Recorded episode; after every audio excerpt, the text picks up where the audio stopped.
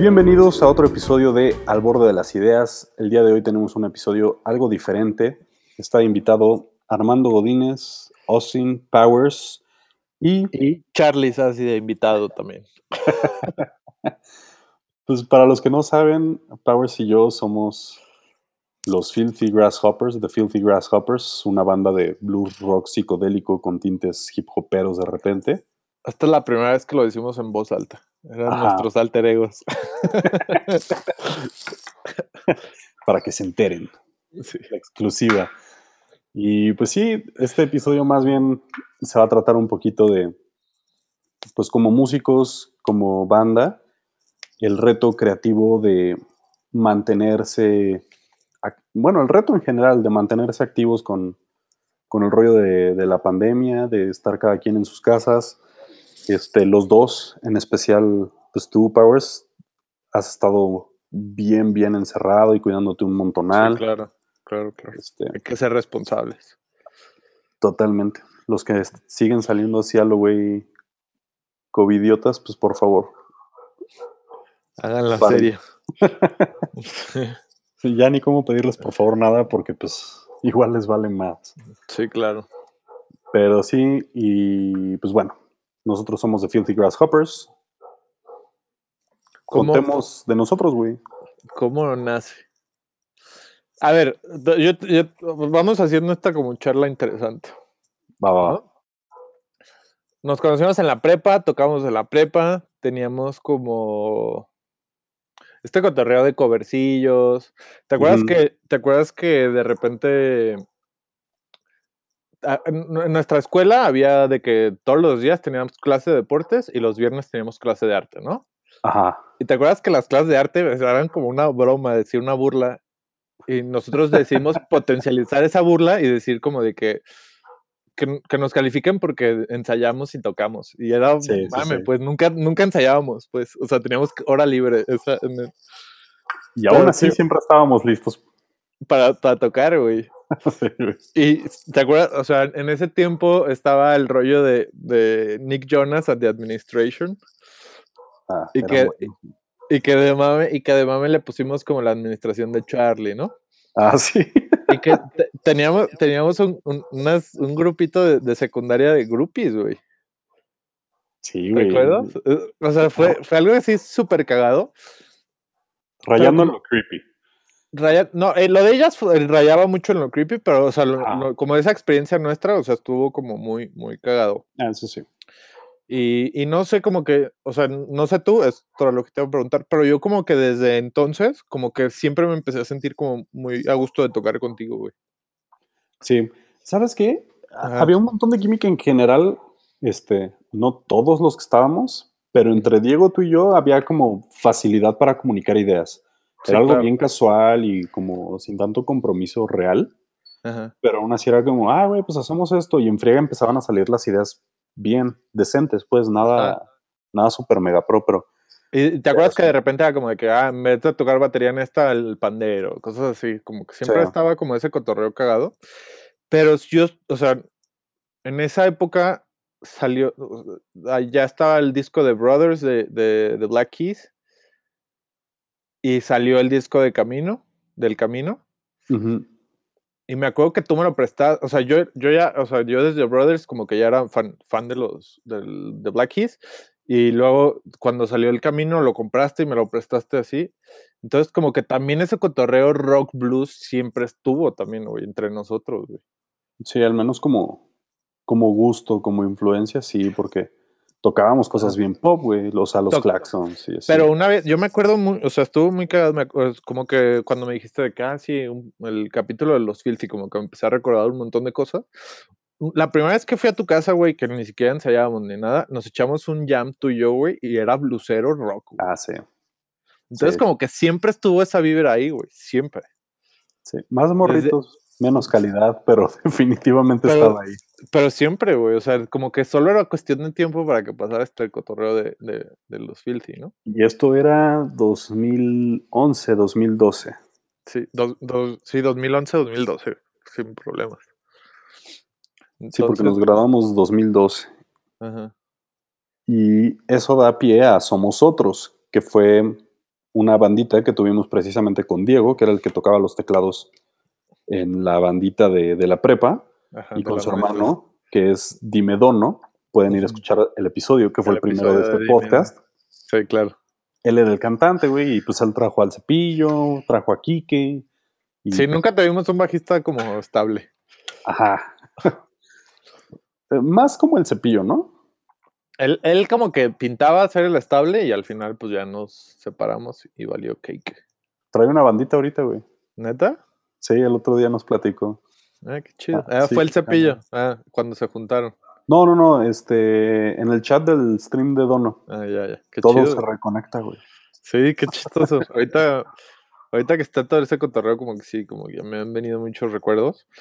Y, y de ahí se disuelve todo. No, acuerdo que nos empezamos a meter como en rollos de producción como al mismo tiempo. Sí. Es lo que hablamos ahorita de que compré mi, lo primero, compré mi acá y tú compraste tu, tu machine, como empezamos con, con, este rollo de controladores MIDI, de software. Me acuerdo que yo en esa época estaba, pues, acababa de entrar a la universidad y pues era cuando tuve como mis clases básicas de ingeniería en audio.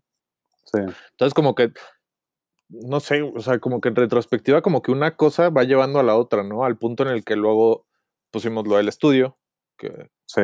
pingüinitos. Y me acuerdo, y, luego, como que nunca hemos dejado de hacer cosas, güey, porque luego salió Woman Jam. Bueno, Woman Jam sigue, nada más está como en stand-by, ¿no? No, pero, o sea, pero, pero nunca hemos dejado de hacer cosas, güey. Sí, no. No, desde la prepa fue así como, ah, pues medio jala y de repente fue como, no sé, se armó Somos Otros, más o menos en ese tiempo que tú estabas en primer semestre de la universidad. Primero, segundo. Más o menos, ¿no? Primero, segundo.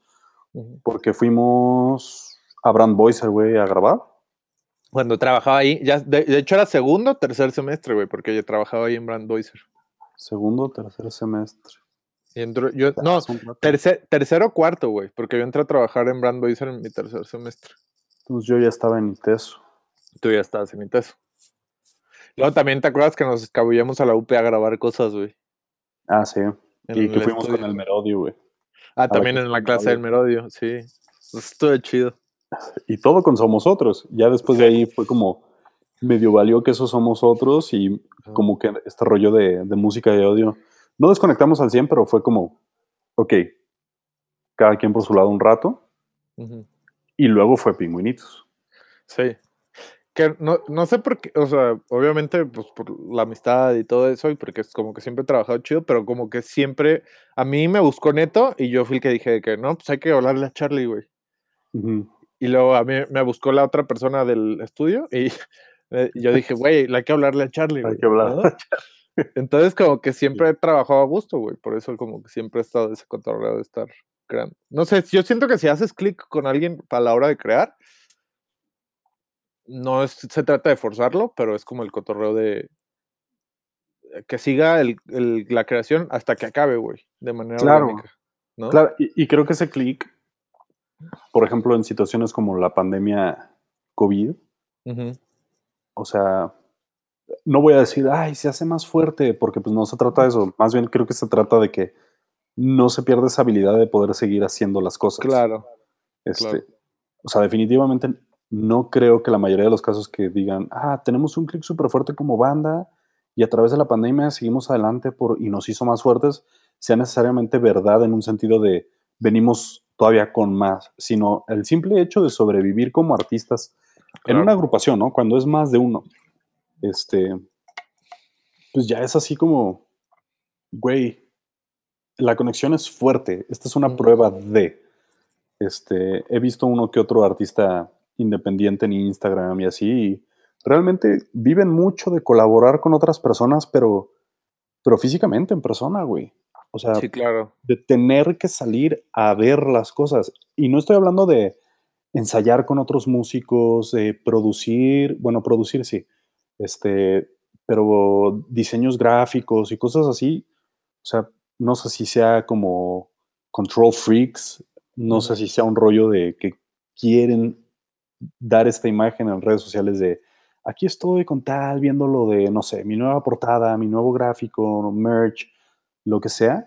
Y, creo que con nosotros se ha visto bien fácil, bueno, sí, fácil de cierto, desde cierto punto de vista, pero bien chido, güey. O sea, dos, ¿qué llevamos? ¿Dos rolitas este año completamente a distancia? Ah, y a punto de sacar otros dos, güey. Sí, y, y, apenas nos vimos para estas dos porque pues realmente no teníamos ningún fundamento de ellas. Sí. Las dos anteriores. Sí, pero, pero, o sea, piénsalo. Era más o menos cuando nos juntamos a principio de año y que dijimos de que, bueno, hay que planear el año con la banda. Era más o menos lo que teníamos planeado. Obviamente teníamos planeado como tocadas en vivo y así, pero de creación de música, de grabación, producción de rolas nuevas, era más o menos lo que teníamos planeado. Sí. Y, eso, o sea, en la creación de música nueva y en, y en, la realización de música nueva no nos atrasamos de nada. Nuestros planes sí se vieron afectados a la hora de tocar en vivo, pero pues era obvio, ¿no? Sí, era de esperarse. O sea, si a los grandes les pasó y apenas hace unos meses como que pudieron reactivar, Claro. O sea, y este, y, este cotorreo, o sea, la verdad es que yo eh, podríamos estar en lados diferentes del mundo, güey, trabajando ideas. Y no es que seamos eh, que, lo, que seamos iniciadores o hay un montón de proyectos que, que, que, se hacen alrededor del mundo con artistas de, no sé, de un país y luego de otro y de otro. Y yo siempre lo veía y decía como de que, ah, qué chido, ¿no? pero nosotros lo pusimos en práctica y estamos en la misma ciudad. Sí. ¿No? Sí, sí, sí. No, eh, o sea, lo que decías al principio, ¿no? Ser responsables. sí. De que queremos tocar en vivo, queremos tocar en vivo, ¿no? Por eso nos vamos a ir a meter a un bar en donde no están cuidándose, donde no están checando realmente las medidas de, seguridad y todo este show.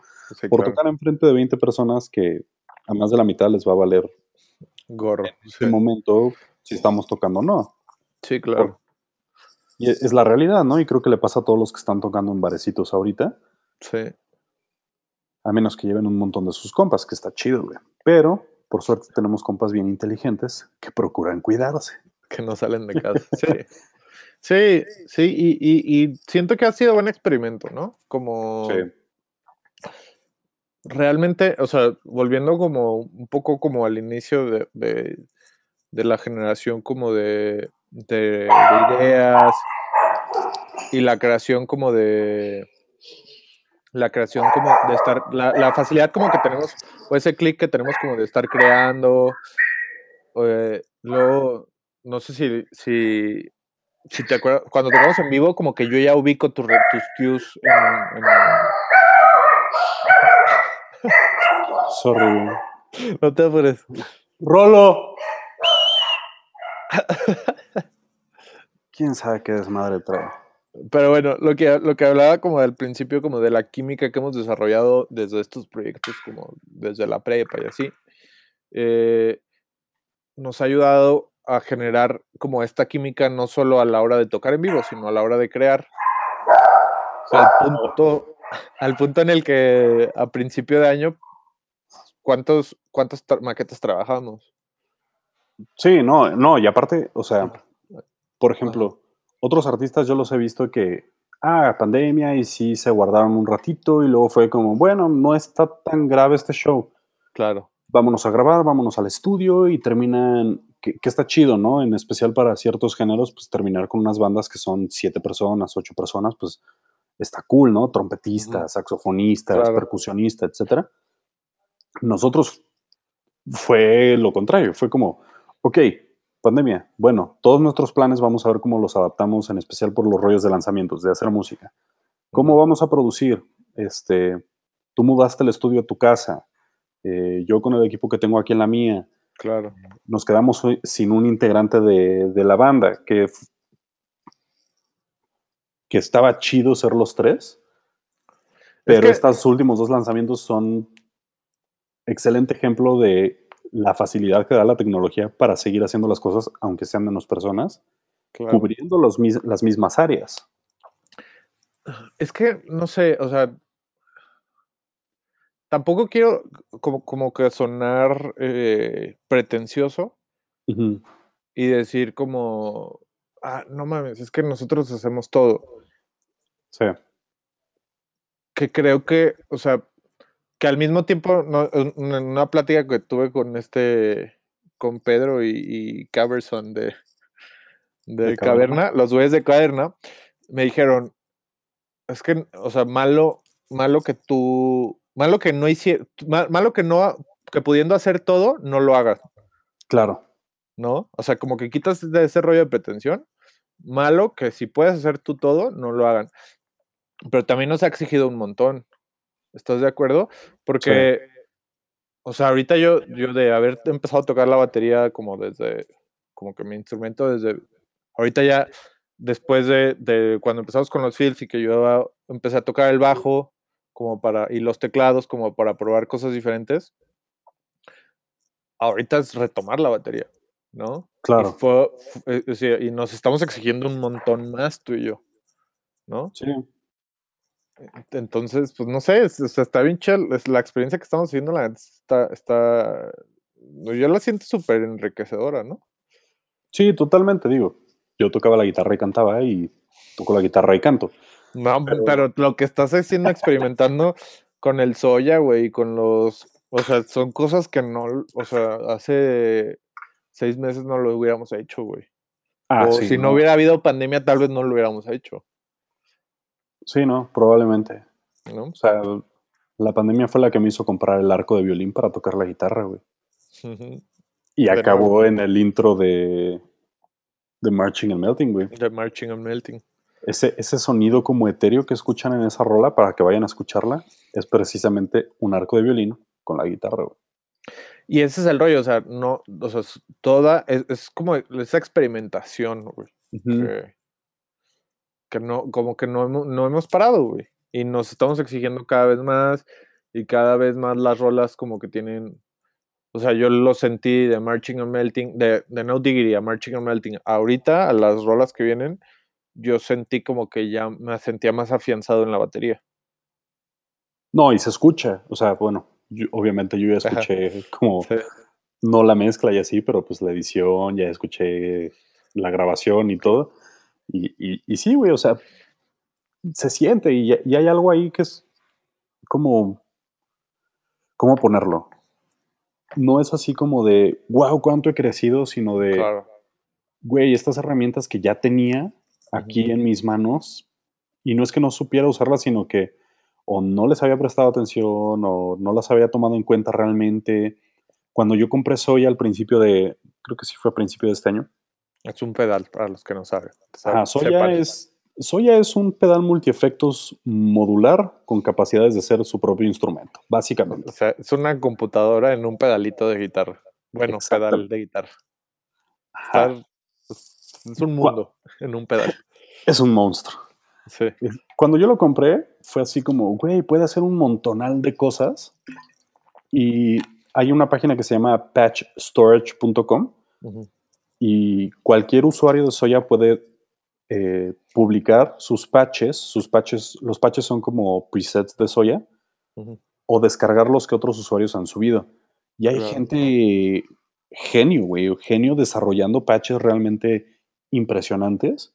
Claro. Entonces, cuando yo lo compré fue como, güey, es un mundo de posibilidades y no tengo que hacer yo los patches necesariamente. Hay un montón de gente con mucho talento y mucho coco para esto que yo puedo apropiarme, probar, experimentar, incorporar lo mío a los filthy en general.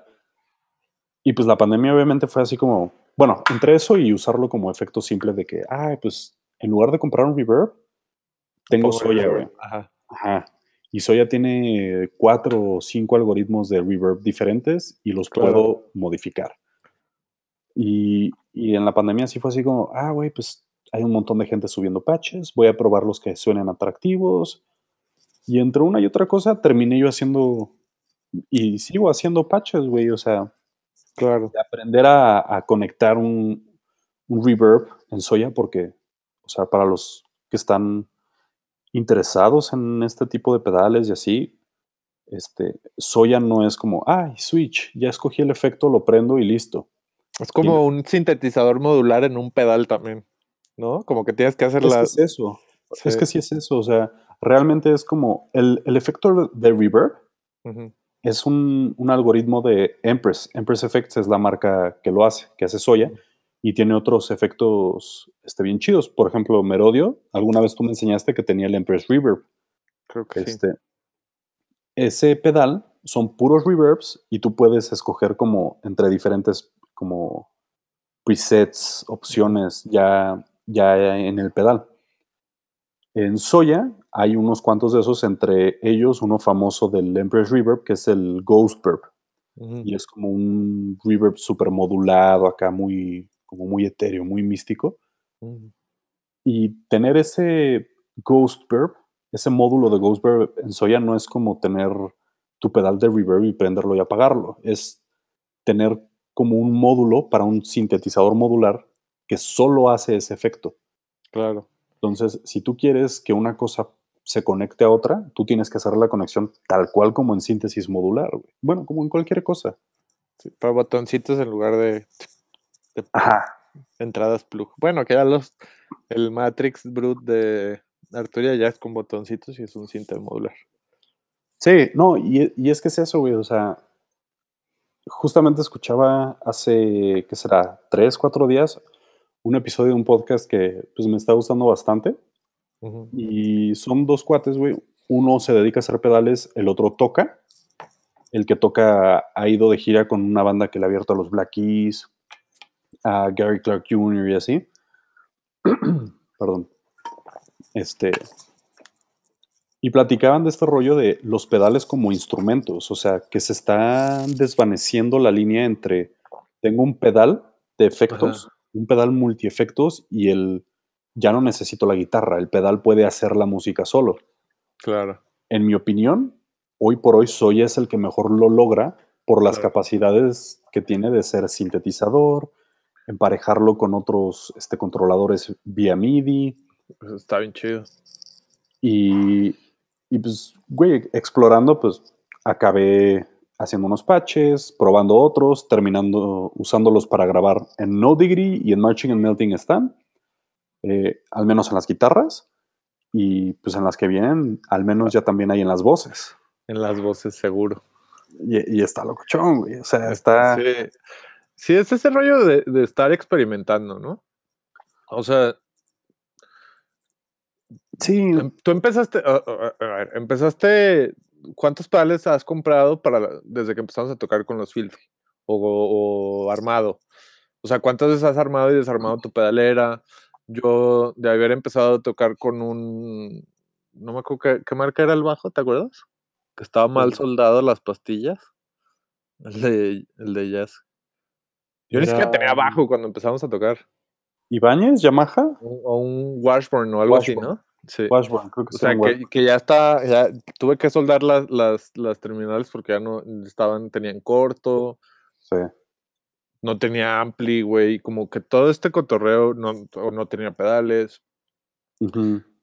Como que nos ha exigido como neta a salirnos de la zona de confort, que fue como empezó el cotorreo de los Filthy sí, pues precisamente de eso sale, ¿no?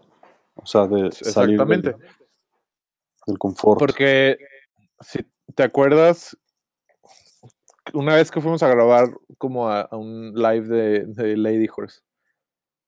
Ajá, en lo que ahora es el, Salón Candela, una cosa así. Sí, sí, Café Candela. Es que ya no se llama así, güey, ya no es eso. Ah, bueno, pero no sé. Pero fuimos a grabar un live, un live session de, Lady Horse y que traen un cotorreo rock como de antes, rock blueserón de antes, ¿no? Sí. Y que nos volteamos a ver y dijimos, no mames, hay que hacer esto. Y todo el tiempo, ah, o sea, como que era falta de, de desidia, güey. O sea, como que, no. no, falta, como que era mucha desidia que teníamos de, de, de hacer las cosas, ¿no?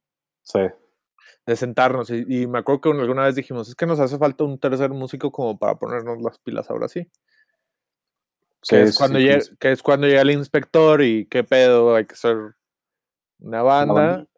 Él tocaba batería, entonces yo ya no tenía que, yo ya no podía tocar batería. Entonces fue cuando ese rollo de yo toco el bajo, toco los teclados, tú vas a cantar y vas a tocar un género que, aunque te ama, pues no, no es como acostumbras. que. Ajá, no acostumbras.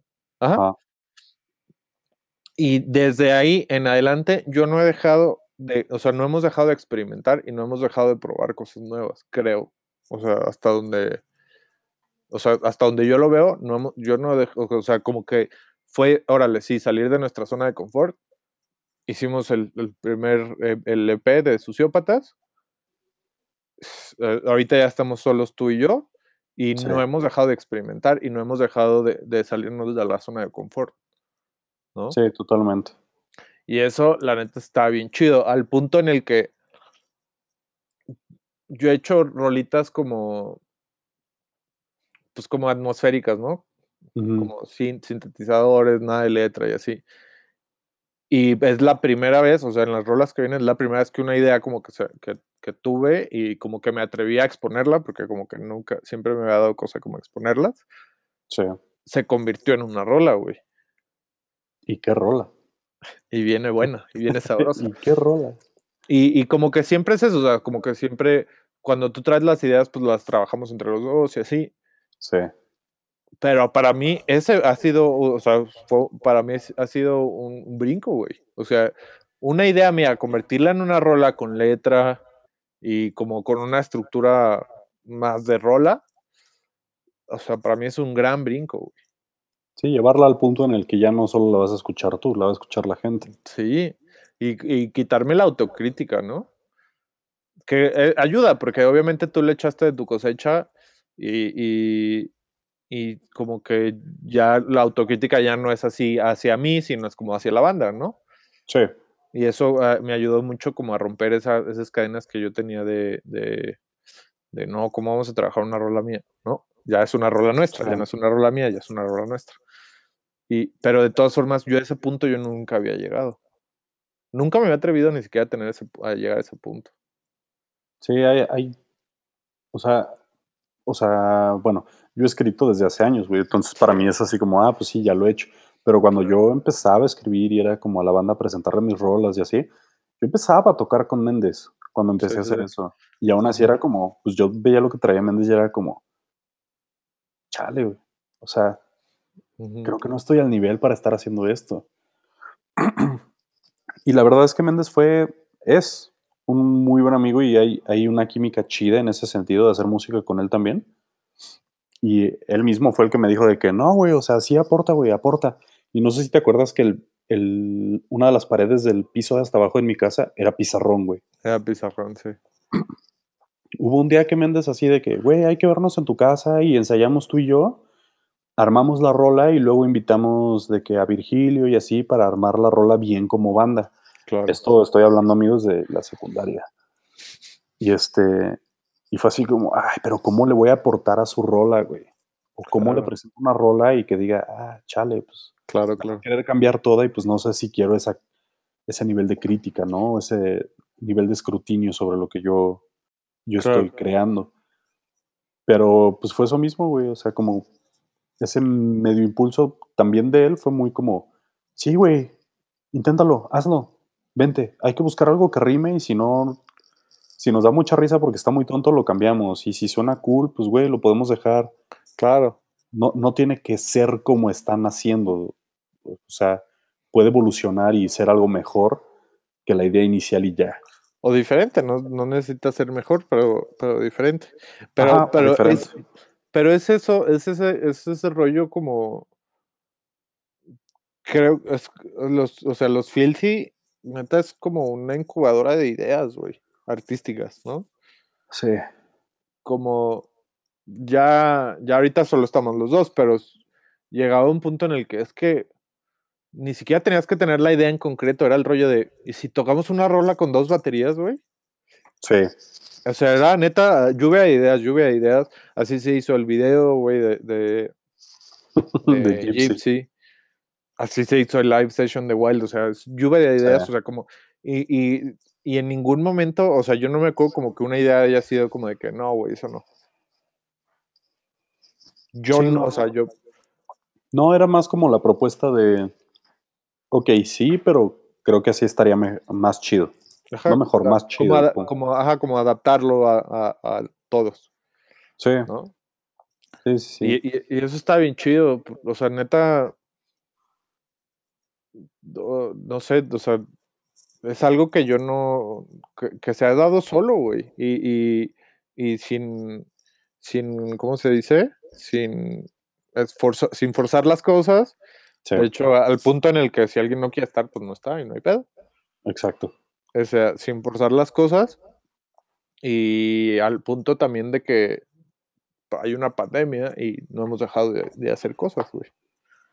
Sí, no, creo que ahí importa mucho lo que te decía hace ratito. Este clic que hicimos de, de, más morros, este, y entender un poquito de cómo trabajas tú, cómo trabajo yo, y no solo en la música, güey, o sea, todas las veces que hemos trabajado en producciones cinematográficas. Porque también, porque también trabajamos juntos de producción de audio. Ajá, o sea, como que nos entendemos y cachamos muy bien, en general, las ideas, güey. Y, neta, hay, hay veces en las que cachamos las cosas sin decirlo, güey. Ajá.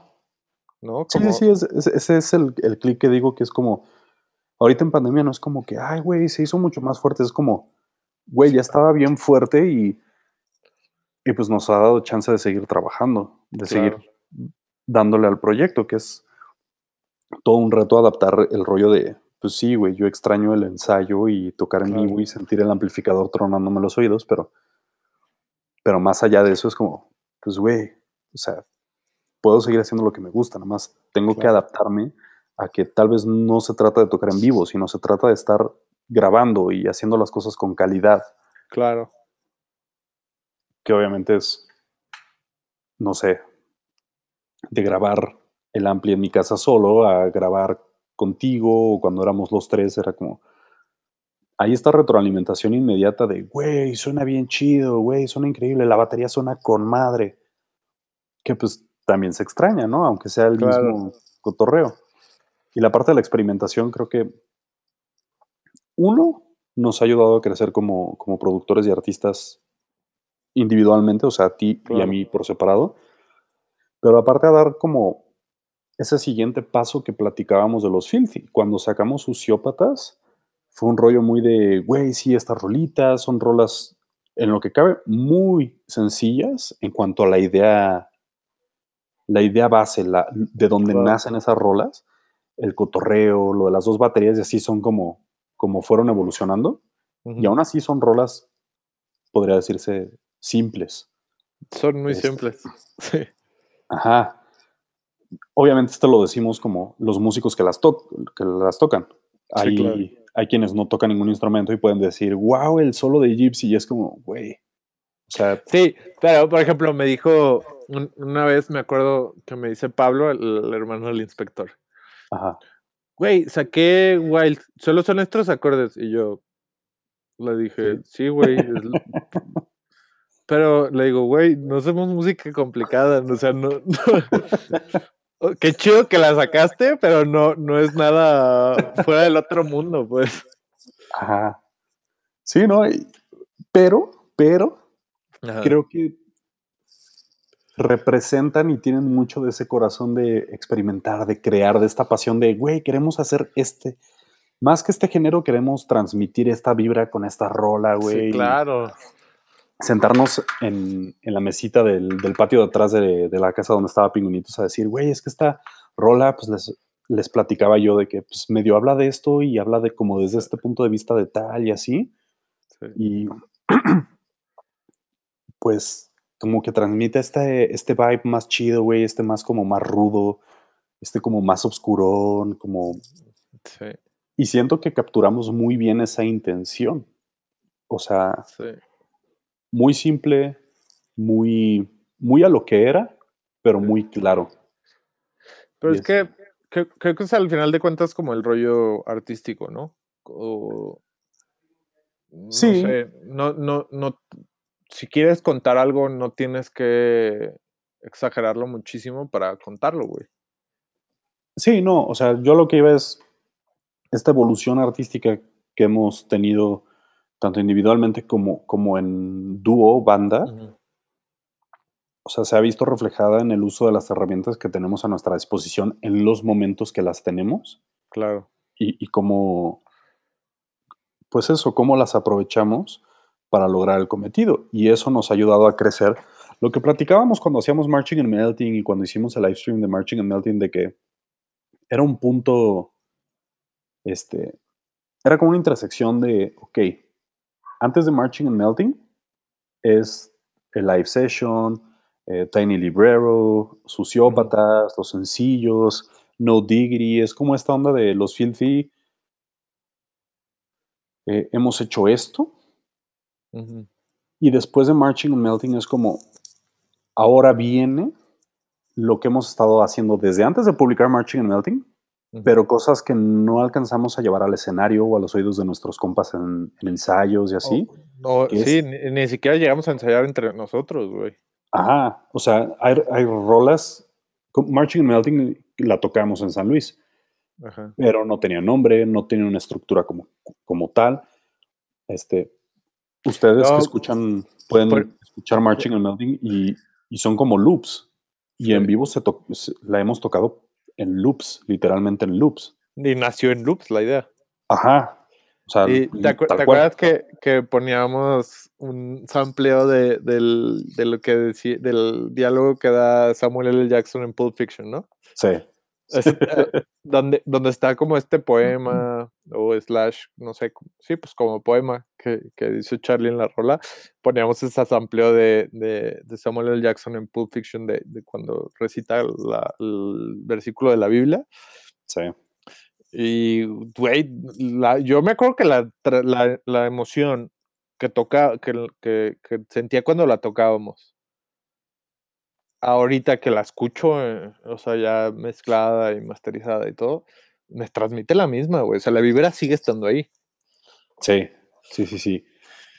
Y e, es exactamente lo que iba, güey. O sea, hay este, este punto en el que, ok, estamos a distancia, ok, no hay ensayos, no hay tocadas en vivo, este, hay ciertas herramientas nuevas, ciertas herramientas que ya teníamos que ahora utilizamos diferente, no es que podamos, sino que ahora sí las utilizamos diferente. Claro. Este, y desarrollamos ideas como lo que teníamos, pero distinto. Pueden escuchar nuestro cover, nuestro cover, nuestro cover, de No Diggity en, cualquier plataforma, güey. Y tú y yo podemos dar, así, hacer constar que así no la tocamos en vivo. No, en. Es que no sé. En esencia sí. La. O sea, sí, pero no traíamos todos los amplios como de vocecitas. Ah, este, el sol. O sea, creo que dura. ¿Cuánto dura No Diggity, güey? No sé, pero el solo duraba lo que dura la rola, güey. Ajá, o sea, prácticamente eso. Aquí está No Diggity. 6 minutos 36. Yo me acuerdo que las veces que la timeábamos en ensayo, duraba 10, 12 minutos, una cosa así. Y en vivo eso fue, más o menos. Y... Pero, por ejemplo, ahí fue el rollo, porque no era como que no quisiéramos tocarla así en vivo, güey. Ajá. Porque, a ver, No es una rola hip hopera, güey. Sí nosotros estamos cobreando la versión de Chet Faker. Ajá. Chet Faker tiene dos versiones, güey. Sí. La que estamos uh, eh, es la de Live Session. Sí. Que no tiene los amplios y todo. Y por ser como fieles a Chet Faker, porque lo admiramos y lo que quieras, fue que le pusimos los amplios ahorita. Pero pues, o sea, si lo hubiéramos podido haber hecho, lo hubiéramos hecho yo creo que también desde en vivo. Sí, y, se nos había ocurrido más bien. Ajá, si lo hubiéramos tomado en cuenta como lo del sampleo de Samuel L. Jackson y así. Sí. Que eso creo que es otro de los fuertes de los Filthy. No, no limitarnos a somos banda de rock y blues. Entonces, nada de pedales digitales, nada de pedaleras digitales, nada de amplificadores de estado sólido. Nada de este live, Ableton Live y, sample, lanzar sampleos. Ajá, eso es para beatmakers que no se esfuerzan y para DJs que no saben hacer música. Sí. Todo con un tono de sarcasmo para quienes no lo entendieron así. Sí, no, sí, este sarcasmo. Creo que ese es uno de los fuertes que hemos tenido siempre, güey. Como dices, güey, cuando empezamos pingüinitos, eh, empezar a comprar controladores MIDI, interfaz y todo, y empezar a incorporarlo a un proyecto que era como, güey, sí, como los Black Keys. Sí.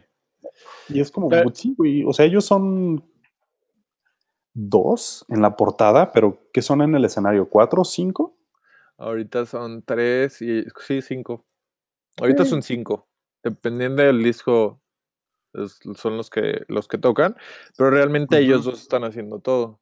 Exacto. Y creo que nos estamos abriendo esas posibilidades, pero el hecho de incorporar este rollo como de samples en vivo, empezando por el de Samuel L. Jackson, que, ya usábamos, eh, aprovecharnos de los loops.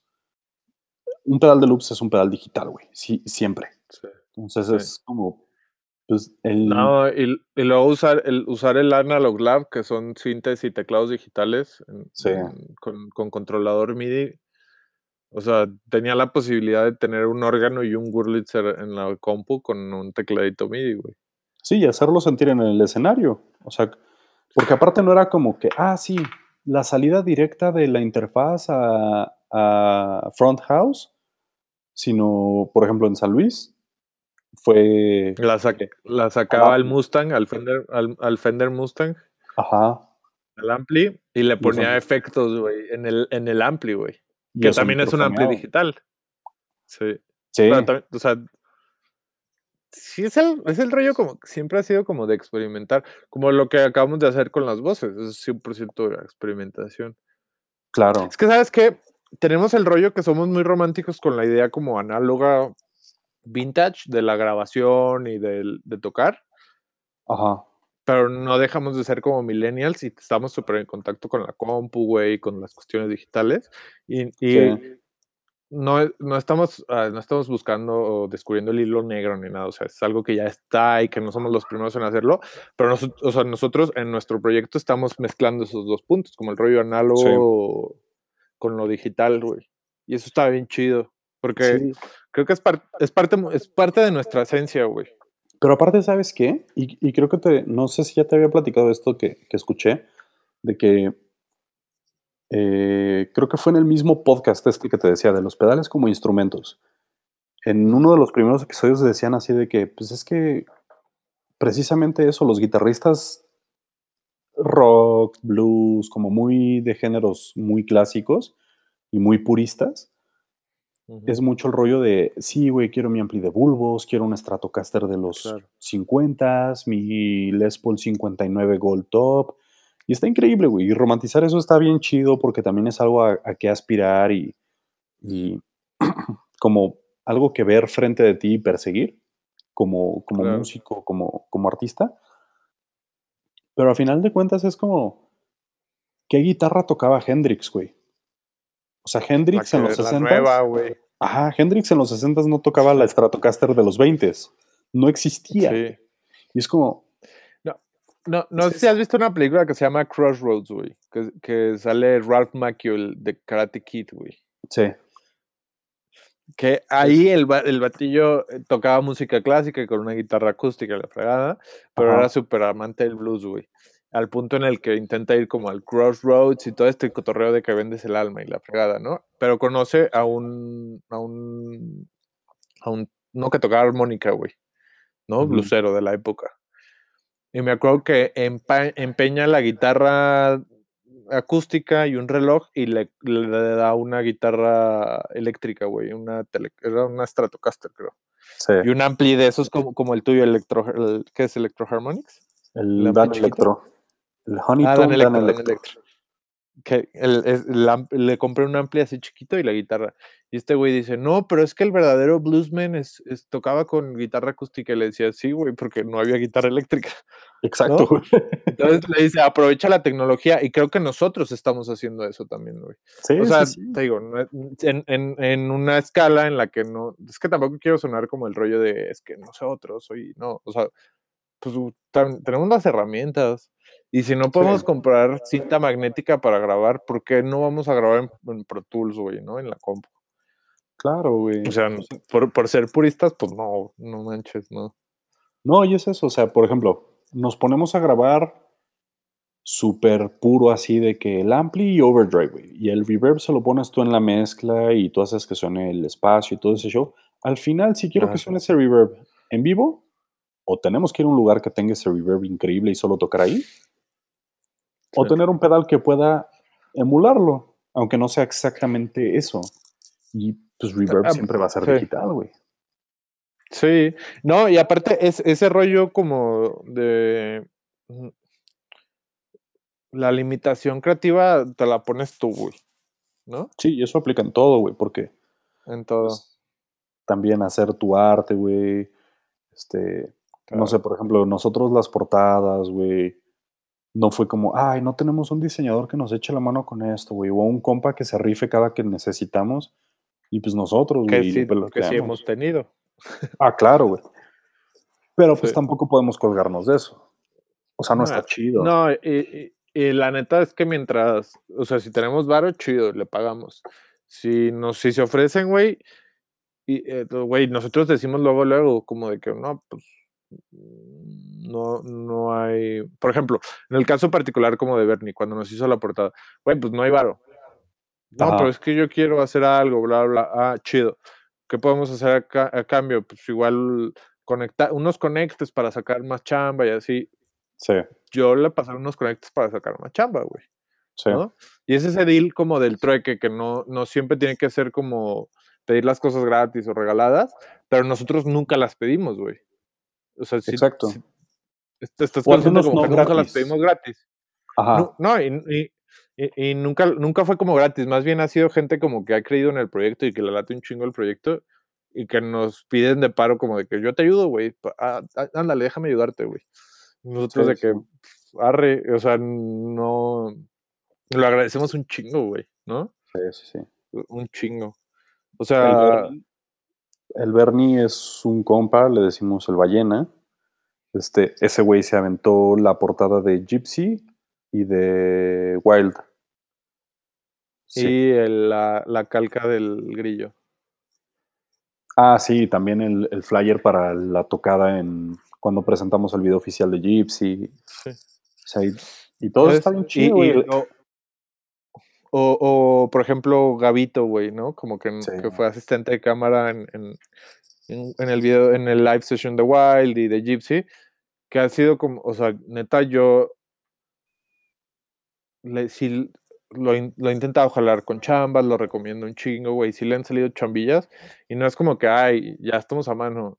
No, más bien, yo siento que nunca vamos a estar a mano y que siempre, aunque haya ganado 10 veces más de lo que hubiera ganado con nosotros en la chamba, pues lo voy a seguir recomendando, güey, porque es el hecho de que haya gente que confía y que crea tanto en el proyecto que se podría decir regala su trabajo, güey, neta, es, una deuda que, y un agradecimiento de por vida, güey. Sí, que de hecho creo que hay, o sea, creo que influye mucho también este ruido de la pandemia, de no poder tocar en vivo, no poder estar presentándote y cobrar la parte de los shows, como artistas pequeños, porque pues tenemos ejemplos como, no sé, Siddhartha, güey, que, que ya pudo cobrar shows y todo. Eh, los de los coches, y eso, y eso está increíble, güey. O sea, y aparte son conceptos bien chidos.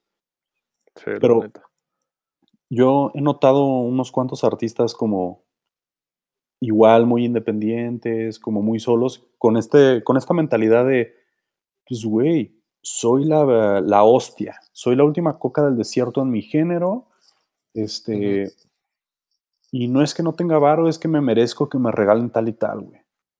Y por el simple hecho de andar diciendo como, y no solo me des las fotos, o sea, es el mismo rollo como en producción, ¿no? De e, este cotorreo que luego salen con, te pago con experiencia, es como, te pago con exposición.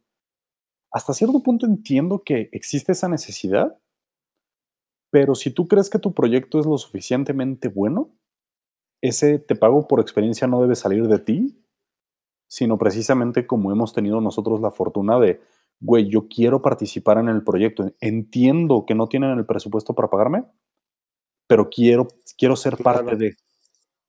Eso vale mucho más.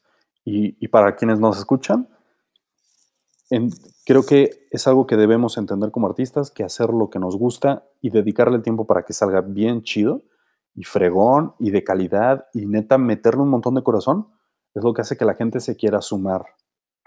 No tanto el rollo de, ah, soy bien chido y deberías sumarte a mi proyecto gratis como, si fuera una oportunidad única en la vida, güey. Ajá, y, y, lo peor del caso es que luego son no proyectos malos. Eso, o sea, quiero hacer énfasis en eso. No es que sean proyectos malos, es que son proyectos sin pies ni cabeza. Eh, soy tal, hago tal y tengo esto. ¿Y por qué hago esto? Y hay gente que me sigue, deberías tú darme más. Y como artista siempre se trata de que tú le des al público, no de que el público te dé a ti. Y a eso me refiero chamba y todo. Es que no sé, no sé si, si ah, puede ser un proyecto muy organizado, güey. Y no sé, creo que es, es, es que yo tengo un conflicto muy grande porque es esa gente que como que piensa que merece las cosas gratis. Ajá. Pero si tú le dices, güey, vente a tocar gratis acá, te van a decir, Nel, güey, o sea. ¿Cómo, güey? Y, y, ajá. Y creo que, creo que, creo que es esa falta de valoración de la chamba del, del de enfrente, güey. Que creo, y, no sé si desmiénteme, pero creo que nosotros lo hemos vivido diferente porque hemos estado en diferentes partes o, de, áreas, no tanto de la producción eh, de, de, musical, sino de también de la producción eh, de comunicación en general, de productos de comunicación en general, ¿no? Sí. Entonces, por ejemplo, el inspector, el que tocaba con nosotros era DP, güey. Y nosotros que trabajamos como en las diferentes áreas de, de, audio, en, producción audiovisual, como que, como que es un, como que es un área, es, es un, es un, ah, como un trabajo, o sea, un, sí, un trabajo, la producción audiovisual que es como muy poco valorada dentro y fuera. Fuera más todavía. Pero como que hemos experimentado en diferentes etapas de trabajos que no son muy valorados, que no ha sido tan fácil como quitar, a nosotros no nos parece tan sencillo no valorar el trabajo del, otro, güey. No sé si me explico. Creo que va por ahí también. Porque si estuviéramos clavados como nada más en la música y no conoceríamos todo el mundo que conocemos de, de, trabajo, creo que sería más fácil como decir de que, ay, güey, ¿cómo me quieres cobrar tanto? Y en cambio, como a nosotros mismos, sin ser una banda ni nada, nos han, nos han, ah, no nos han valorado nuestro trabajo, es más fácil para nosotros valorar el de los demás. Creo que también puede ir por ahí. Creo que sí influye, pero creo que ahí entra mucho un juego que, o sea, tenemos corazón para hacer esto. O sea, y corazón no me refiero a pasión, sino de, pues, güey, entendemos que uno, en muchos proyectos artísticos no hay presupuesto, claro. pero eso, eso no es equivalente a la no realización de dicho proyecto. Que entendemos que cuando hay presupuesto, muchas personas prefieren irse por el que cobra más caro porque tienen la lana para pagar el más caro y no necesariamente el mejor. Y que nosotros hemos conocido gente bien talentosa, o sea, poniendo de ejemplos, ¿no? Al Bernie y al Gavito, como hace ratito, este, a Pau, eh, eh, Rafita, güey. Eh, pues la gente que nos ha ido apoyando, güey, a lo largo en específico de los Filthy, que nos ha tenido la fe, que es talentosa a un nivel que es como, güey, ok, tal vez no tengo presupuesto y te animaste a subirte al barco, o sea, y como decías, ¿no? Insistes en subirte a este barco y es como, pues no te quiero jalar porque no tengo la lana para pagarte, pero la neta es que si insistes, pues sí, güey, o sea, quiero aprovechar no solo que estás apuntando para hacerlo gratis, sino que también eres alguien que sabe, que sé que puede y que como vienen a hacerlo con esa pasión de, güey, el proyecto está bien chido, quiero formar parte de, hay estas ganas de todos modos. Y eso nos ha ayudado a entender desde la parte musical que no podemos que es necesario conocer gente, pero que no podemos andar como de gente en gente y con persona y persona y proyecto y proyecto nada más a ver qué nos pega tal cual. Porque, pues vamos, ejemplos como esos tenemos varios que han tenido oportunidades grandes y básicamente están en lo mismo que nosotros en cuanto a ser artistas, pero que incluso por no saber aprovechar partes de esas oportunidades no están en la misma posición que tú y yo con equipo para ellos mismos grabarse en sus casas y seguir trabajando ideas artísticas, seguir explorando más allá de lo que ya conocen. Y, eso creo que nos ayuda a, reafirmar esa, esa, valoración que le hemos dado a la gente que nos ha apoyado. Y, creo que también, creo que también va por el de el rollo de regresar y ah, regresar ya sea de manera directa o indirecta. Ajá. Porque cuando alguien nos hace un paro así, güey, como que hay cierta lealtad. Que luego hay muchos artistas que pasa como de que, ah, me hizo el paro, pero ya que me quiere cobrar, pues yo me voy con otro, güey. Entonces ya ni siquiera hay como esa lealtad como a la gente como que te ha ayudado. Entonces creo que nosotros, eh, por un lado, como que siempre hemos intentado como tener esa lealtad a quien nos ha ayudado, pero también como intentar regresar, o sea, cuando nos gusta el proyecto, ya sea, eh, si nos quiere, o sea, hasta para un corto que quieren audio directo o así, de que, ah, sí, te hago paro, güey, por, por, regresar como al arte, pero también, por ejemplo, cuando tocamos en, en Armadillo, en San Luis, nuestro último concierto en general y del año pasado. Este, sí, Cuando tocamos ahí, era un proyecto bien chido, güey, porque era un, un rollo de un, un festival de música pequeño, y, pero el, con el propósito de reforestar un, un área ecológica de, de, en San Luis Potosí, ¿no? Bueno, en, el estado. Eh, entonces era un proyecto súper chido que te acuerdas que fue como de que, güey, pues les podemos pagar los gastos vámonos, güey. O sea, no, si no nos puedes pagar, o sea, les puedo pagar la, gasolina y las casetas, güey. Comidas y así, pues, ajá, las comidas no las pagaron, güey. Sí, ¿no? Entonces fue como de que no hay pedo, pues le metemos, mm, le metemos lana, güey. Y luego, ¿te acuerdas cuando estaban como en toda la logística y así de que nosotros no nos pusimos los moños? Fue como de que, güey, lo único que nos preocupa a nosotros es sonar bien. Entonces, si necesitan que llevemos equipo, güey, o algo así, sin problemas lo llevamos, güey, de, lo que tenemos en el estudio, güey, alguna consola o así. Al final lo arreglaron muy bien, pero tampoco nos vamos a poner los moños, güey, porque es como, eso parte como... Y creo que estamos como en la misma sintonía como de regresar de la gente que nos hace el paro, regresarle también. y, también... no sea de manera directa. Ah, pero esta, esta parte que dices de regresarle a, la gente que, que, chambea y con la que hemos tenido relación, por ejemplo, el, ingeniero de, de, esa ocasión en Armadillo, pues bien rifado, güey. O sea. Güey, bien chido. Bien chido, sacó micros, sacó cables, hizo sus presets en, en, en el mixer, se alistó y todo. Y con nosotros fue súper accesible, pero creo que también o sea, bueno, no creo, estoy seguro que influyó mucho, güey, que nosotros llegamos temprano, alistamos todo el escenario, güey, llevamos equipo, preparamos, o sea, estuvimos ahí al pie del cañón, a pesar de los últimos actos de banda antes del, DJ. Tenía, pero qué tenía, a ver, ¿qué, teníamos que tocamos que a las 5, no me acuerdo, como 3? No me acuerdo, la verdad. Sí. Ya, ya medio tardecillo, güey, ¿no? Como entre 5 y 6. Tocamos a esa hora, llegamos a las 11 de la mañana a preparar todo y a sonar como porque queremos. Eso sí, o sea, estamos clavados en sonar bien, pues. Sí. Y la banda que cerró de nosotros llegó. Tocaba a las 7 y llegó seis y media, güey. Sí. Sí, sí, sí. Pero e, ese es justo, justo mi punto. O sea, no necesariamente el ingeniero fue a. Uno no fue gratis.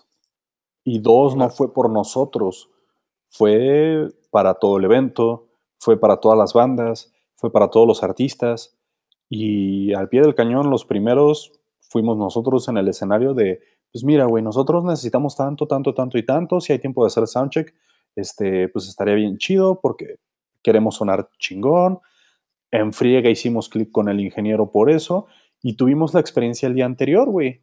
Este, en un bar del centro de San Luis de, pues, güey, el cuate, pues... Que no es ingeniero.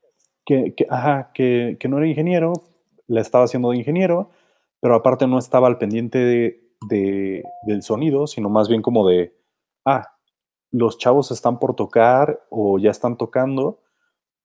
Y fue lo mismo, llegamos temprano, estábamos seteando todo tempranito, queríamos, este, microfoneamos, hicimos soundcheck, todo el show.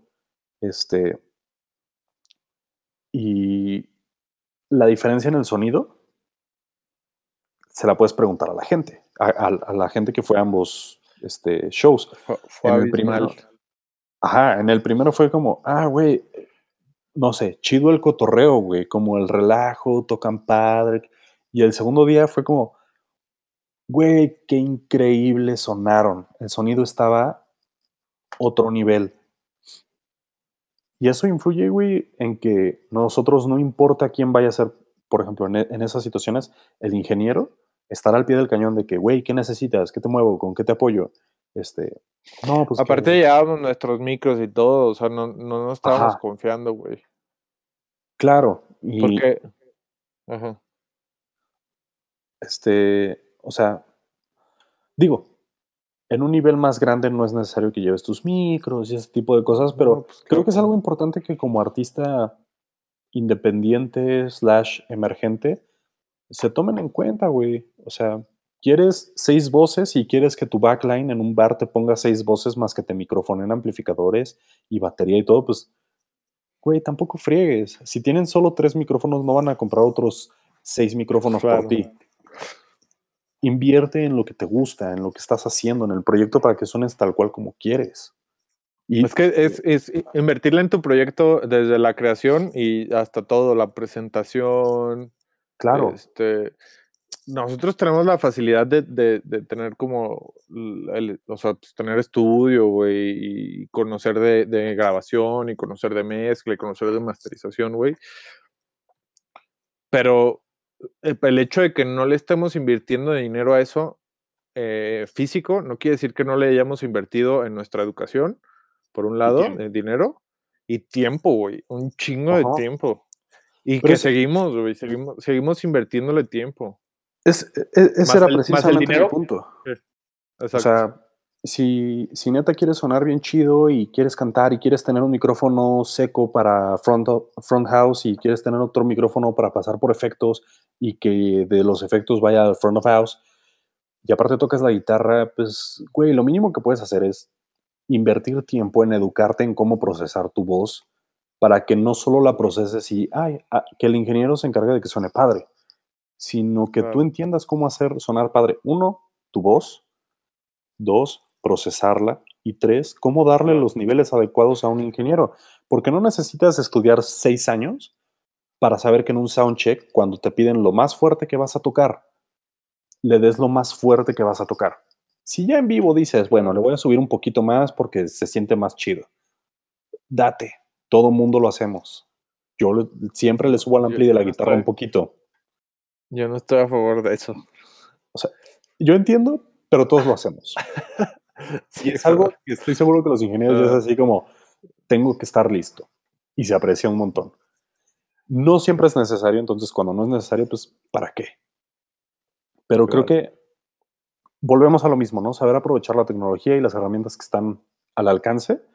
Es, no necesitas estudiar seis años comunicación audiovisual para dedicarle tiempo a cómo hago que mi guitarra suene como quiero que suene. No necesitas No, y ahorita- ser diseñador gráfico para dedicarle tiempo a un archivo de Photoshop y decir, quiero hacer la portada y no agarrar un preset X de, de Canva, güey, o alguna de esas plataformas. Quiero dedicarle tiempo al diseño de mi portada para que neta luzca como lo que quiero que luzca y lo que quiero este, proyectar a, a la gente que me escuche y que me ve. Claro. Pues es que es eso, güey. O, o de plano, no sé, pues le ahorras, güey. Y le inviertes Claro. dinero. O sea, si no, si no puedes aprender, si no te puedes sentar. Ahorita hay muchas herramientas como para aprender en línea muchas cosas. eh, no, no necesariamente por eso eh, tampoco, tampoco me, me voy a referir a que pues ya porque están en internet tú puedes hacer todo tal cual, o sea, también hay Claro. aptitudes, aparte de- del, del como el conocimiento, hay aptitudes. Sí, Pero si no, o sea, yo siento que yo soy de la forma de que o le inviertes dinero o le inviertes tiempo, claro. Claro, pero no, puede, o sea, eh, pedir las cosas gratis o pedir que las cosas se hagan bien nada más porque sí, no, no, no, Es que es- pero- es, es- es el, es el todo, o sea, como, como artista, no porque creas, ya es, es todo, o sea, Claro. o, totalmente. o, o los artistas como en disqueras major tienen la calidad que tienen porque les están metiendo una cantidad excesiva de dinero como a sus proyectos, Ajá. o los artistas independientes que les está yendo chido y todo es porque, güey, le están metiendo un chingo de huevos, güey, y dinero probablemente que de sus bolsas, ¿no? De, claro. Entonces, tienes que sopesar y, y, y, y pues así, eh, y neta, llega un punto en el que, ok, vas a necesitar ayuda de, más gente y pues, si necesitas invertirle, pues inviértele, güey. O sea, claro. puede tardar un poquito más por la ahorrada y todo, pero pues va a valer la pena al final. Sí, y siempre como estar buscando tomar las decisiones en pro del proyecto y, de, y de, del craft, ¿no? De, del, del producto artístico. O sea, incluyendo tu imagen, tus gráficos, el material que sacas, o sea, a eso me refiero con invertirle a, tu producto artístico. Si, claro, si firmar con una disquera implica que dejes de tocar blues y tú quieres tocar blues, ahí no es. Claro. Lo puedes hacer tú perfectamente independiente. Nosotros lo hemos logrado. Sabemos que se puede. O sea. Y no sé, tener esas excusas de, no, güey, es que no tengo tiempo para aprender a mezclar porque trabajo. Pues entonces, trabaja, ahorra y paga a alguien que mezcle chido, güey. Sí. O sea, es, eh, caminos hay. Sí, claro. O sea, en el momento en el que, por ejemplo, ahorita como que tenemos nosotros este crecimiento como creativo y de trabajo y de experimentación y todo, en el momento en el que nos estanquemos, yo creo que es momento de involucrar a más personas y si los tenemos que pagar, los pagamos. Claro. Claro, pues lo que estamos haciendo ya, güey. O sea, de, buscar estas oportunidades para involucrar a más gente.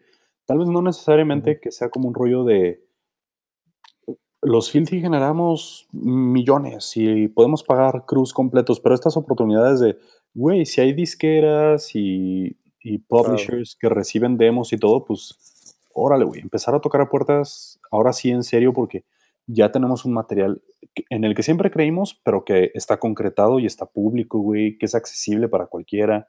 Claro. Este, tanto sonoro como visual. Este, eh, visualmente me refiero tanto a video como foto. O sea, hay, un esfuerzo y un tiempo dedicado y dinero dedicado y, y, creo que es eso, como que no hemos puesto ningún pretexto en ningún momento de no tenemos o no sé. O sea, nunca hemos puesto pretextos, güey. Ajá. Y, y, eso está bien chido, güey. Neta, neta, eso está bien chido, güey. Y, y si algo no nos late tanto, pero no hay forma de arreglarlo, no ponemos pretexto, güey. Es como de que. Exacto. O sea, es, eso, eso, eso se me hace una clave como súper importante de, que seguimos trabajando, güey, ¿no? Como, sí. Pero, pero bueno, para ir cerrando, güey, ¿tú con qué te quedarías de, este, de lo que acabamos de platicar de esta hora y cachito? ¿Con, qué te quedarías que dirías, güey, esto es lo que yo recomiendo que todo aquel que esté empezando un proyecto musical, artístico, etcétera, en, en, este tipo de medios, esto es lo que creo que es necesario que tengan. Este, creo que están muy claras nuestras ideas y todo, pero algo así que tú digas esto, o sea, con esto, lo demás ya es como más relax y le puedes dar más a gusto. Te voy a dar tres, güey. Échale. Ok, si es una banda o, si está, es, un, es, un, proyecto como que de varios integrantes, saber con quién te, te asocias, porque pues es como una sociedad. Sí. ¿No? Entonces, si, si, si es una banda o un proyecto de varios, saber con quién te asocias, creo, más allá de si tocas chido, también algo que tenemos chidos, creo que tú y yo es que nos decimos las cosas del chile. Bueno, al, así al fregadazo, entonces en ningún momento como que ha habido malos entendidos o así, ¿no? Como que al final de cuentas siempre terminamos diciéndonos las cosas así directamente y, y, así eh, creo, creo, que eso eh, eh, como que ayuda mucho, güey. El otro es el rollo de la experimentación, que yo, a mí la experimentación es lo que se me hace más divertido. A mí la experimentación es lo que se me hace más divertido, entonces realmente no... Pues es lo que me mantiene fresco el proyecto y seguir creando, ¿no? Sí. Y por el último, invertirle, güey. ya sea dinero o tiempo. Creo que esas son las tres cosas como que yo me quedo. Está chido. Yo. A ver, vamos, vamos por tres, para dar tres y tres. Ok. Yo me quedo, primero que nada, con no tenerle miedo a la tecnología. O sea, ok. No es que yo le tuviera miedo antes, definitivamente no es como que era un purista en cuanto al sonido de mi guitarra y así, pero tenía ciertos prejuicios sobre, por ejemplo, el tipo de pedales que iba a usar porque tocaba en la banda. Y en parte tener el canal de YouTube, en parte querer explorar tantos posibles paisajes sonoros que es como, pues no tengo para invertir en los 60 mil pedales nuevos que salen cada año. Y en, en, este caso, Soya fue la víctima ideal para mí y resultó excelente y, y súper aprovechable, ¿no? Parece comercial de Soya, pero Pero patrocíname Soya. patrocíname Empress Effects. Quiero que me regales un Soya Euroburo cuando lo saquen. Este, el, el, Euroburo va a ser el como la versión para modular, güey, tal cual. Órale, está perro. Este. Pero bueno, o sea, no Entonces, no miedo a la tecnología. Ajá, no miedo a la tecnología, aprender a sacarle provecho, aprender como aprender de la herramienta para sacarle más provecho a la herramienta. Y tecnología tanto análoga como digital, viejita, moderna, lo que sea, ¿no? Al pedal más sencillo le puedes sacar un sonido, estar conforme con eso, y luego te topas que lo pudiste haber usado de una forma que te gustaba más, solo sin tenerle miedo a moverle. Claro. Eso, uno. Dos, ser proactivo con, con la parte creativa, este, que creo que va mucho de la mano de la experimentación, pero más que, más que inclinarme a la experimentación, quiero inclinarme como animarte a hacer las cosas. Tú te animaste a, a, la rolita que estamos trabajando ahorita. Yo hace años me empecé a animar a escribir. Este, esta cuarentena me animé al YouTube a escribirle a a, Arturia, escribir con unos cuates de Tijuana para ver si podemos hacer colaboración con, con su marca de pedales. O sea, animarse a perseguir lo que quieren en pro de, su craft y de, su pasión artística, sea cual sea, fotografía, pintura, cine, escultura, literatura, música. Si quieren hacer un podcast, hagan su podcast. Aquí estoy yo haciendo uno de Grooves Music de que se puede, se puede. Eso, eso, está, eso está bueno. Y de tercero, este, híjole, creo que es muy redundante con lo que mucha gente diría y dice, y es rodearse, tú decías rodearse de, pues, saber de quién te rodeas, ¿no? En, tu proyecto, ajá, con quién asociarte. Lo voy a complementar también con rodearte de gente que sepa más que tú, gente a la que le puedas aprender, gente a la que le puedas sacar algo, este, aunque sea lo más mínimo, güey. O sea, eso está muy chido. Por ejemplo, yo no sé mezclar al nivel en el que tú lo has estudiado, pero mucho de lo que sé y entiendo cómo hacer y cómo trabajarlo es simplemente porque, por ejemplo, me he juntado contigo y en ese aspecto tú sabes más que yo y te he aprendido cosas. Y creo, que eso, eso, está chido. Como que sí no, nos hemos complementado mucho. Y creo que, ¿sabes? Creo que no tenemos complejos. De, en las cosas que no sabemos tanto, no, no nos acomplejan, güey. Eso está bien chido también. Sí. sí. Y pues sí, o sea, rodearse de gente que sepa más con la intención de aprender. Ese me gustó, ese me gustó. Está chido, está chido. Y aplicarlo es, es otro rollo. Sí. Pero bueno, está cool. Este, ¿Te late si ponemos una rolita de nosotros para cerrar? El final. El, final, en lugar del final de siempre, dejar una rolita. Este. Ahí de los masters que tengo yo guardados. A menos que quieras que pongamos algo de lo nuevo. No, date, date. este. Nuevo, espérenlo. Pues sí, anuncios, anuncio rápido, pues vamos a sacar sencillo para el final de año. Bueno, dos sencillo doble. Justamente eso iba. sí. Este, eso va a ser todo por este episodio de Al borde de las ideas. Nosotros somos The Filthy Grasshoppers. En la descripción de este episodio pueden encontrar nuestras redes, nuestra música para que vayan a escucharla. Eh, muy pronto va a haber sencillos nuevos eh, que ya están prácticamente listos para llegar a sus oídos. este, si tienen dudas, comentarios, algo que platicarnos o que quieran cotorrear con nosotros, siempre estamos dispuestos y abiertos. Pueden escribirnos en nuestras redes de, de Filthy Grasshoppers. O si quieren escribir algo del podcast, pues allá abajo en la descripción del podcast también va a haber redes de, del podcast como tal. Y pues nos vemos, nos escuchamos en el próximo episodio de Al borde de las ideas. Sean felices.